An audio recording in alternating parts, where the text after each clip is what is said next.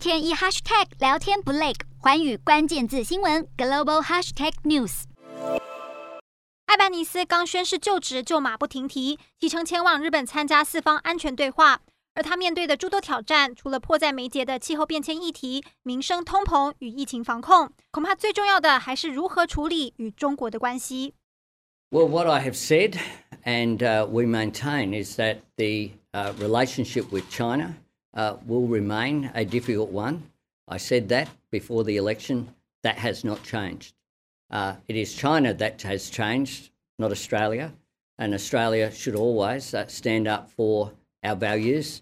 澳洲大选前到处出现投给工党就是投给习近平的政治广告，但并不影响工党的艾班尼斯当选总理。艾班尼斯也誓言要捍卫澳洲的价值观，更表示澳洲更重视与美国的关系。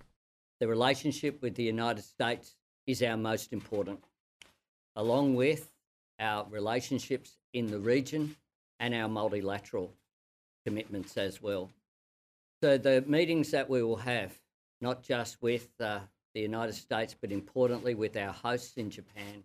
澳洲的新任副总理马勒斯指出，中国近年的改变为澳洲带来挑战。Uh, but China under President Xi um, has uh, sought to shape the world around it in a way that we've never seen before, and that does present challenges for the nation.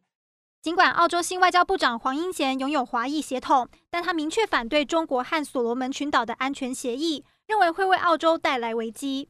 Ally responds with force, then he thinks Australia would do the same.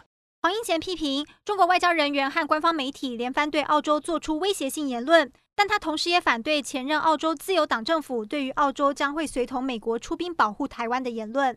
Amping up the prospect of war against a superpower is the most dangerous election tactic in Australian history.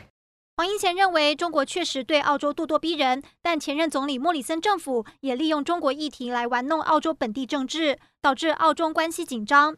阿巴尼斯的新政府如何能在所谓反中和亲中之间走出第三条路，令人注目。